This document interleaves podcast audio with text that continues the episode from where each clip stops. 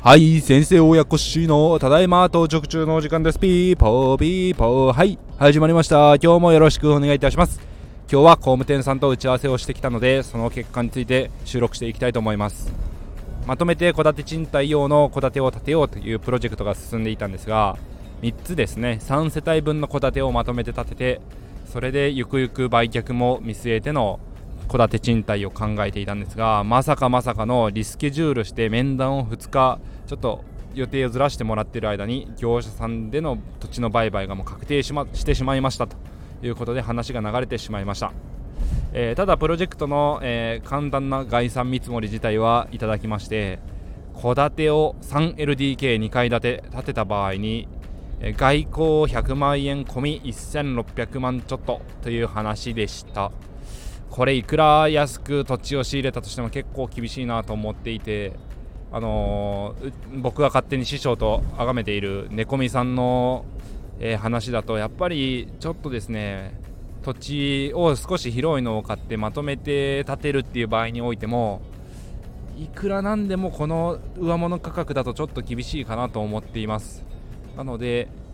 今回の、まあ、案件流れてしまってよかったんですが別の場所の土地も見つかりましたのでそちらだと4つ一緒に建てられるというお話でしたのでそれでなんとか本当単価落としてもらえんかなと思っています。それか長屋のようにまとめて建ててもアパート形式でもいいのかなと思ったりもしているんですがちょっとですねさすがに厳しいですね。はい。なので今回の土地もやっぱり140、150坪ぐらいあるんですけど、あの、1世帯あたり1個あたりに計算し直すと35坪ぐらい取れるかなというところで飯田グループホールディングスさんの建て売りとかと大体うちのエリアだと同じぐらいの坪数ぐらいの広さになるんじゃないかなと思っております。でそうなった時に2000万2200万円ぐらいの建売りと戦うことになってくるんですが、まあ、それが賃貸で住めるよというところであったり、まあ、賃貸でゆくゆく購入したいよという方に対しては、えー、物件価格を減らしていくというか何て言うんですかね賃貸型売買というか、えー、家賃として払った分も自分のものになって積み立てをしてゆくゆく安く家が買えますよという風な感じで気に入ってもらった場合にはゆくゆく売買するっていう形での賃貸もいいかなと思っております。ただ4つまとめて建てた場合に売却を見据えて分泌するとなってくるとちょっと建てる時の、まあ、ブロック境界とかですねブロック塀のことだったりとかその辺のネックなポイントが出てくるので単純にアパートをまとめてボンと建てるのと戸建てをポツポツポツと建てるのでは全然違うなと思っております。その辺りも少し、えー、プランを、えー、煮詰めていきたいと思ってまして建築費を下げるためにもできることをちょっと考えていかないといけないなと思っておりまして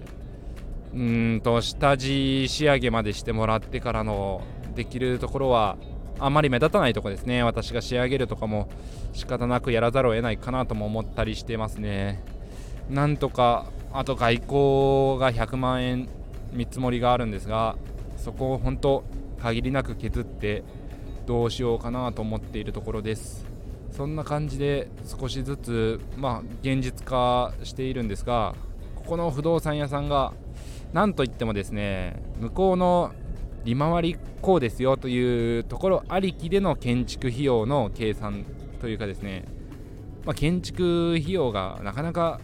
概算で出せないからなのかもしれませんが利回りこんだけで、えーとまあ、土地こんだけだから利回りこんだけで建築費用こんだけですよみたいな利回りからの逆算なんですよね。それでその利回り設定がかなり目線の低いところで見られていて35年融資でカツカツ回るみたいなそれはちょっと厳しいですよというところなのでちょっとそこに風穴を開けられないかと思っております。ちょっと厄介な客かもしれませんができる限りのところは切り詰めていってえズバズバいってですねお互いにとって、まあ、継続して事業を回していくためのパートナーになれるようになれたらいいなと思っているのであまり遠慮せず、まあ、こちらもお客さんですから本当言えることは言ってですね大きいお金を借りて事業をするわけですしこちらが妥協するのも違うかなと思ってますのでその辺はしっかりとお互いの歩み寄れるところを切り詰めていきたいなと思っております。はい。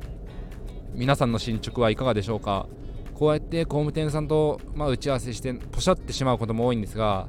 こういう打ち合わせをしてると少しずつ、まあ、情報をいただけるようになったりとかそういうご縁が広がるので今後も、まあ、時間を許す限り、まあ、向こうの時間を奪ってしまう部分もあるかもしれませんがこちらはお客さんだと思いつつ、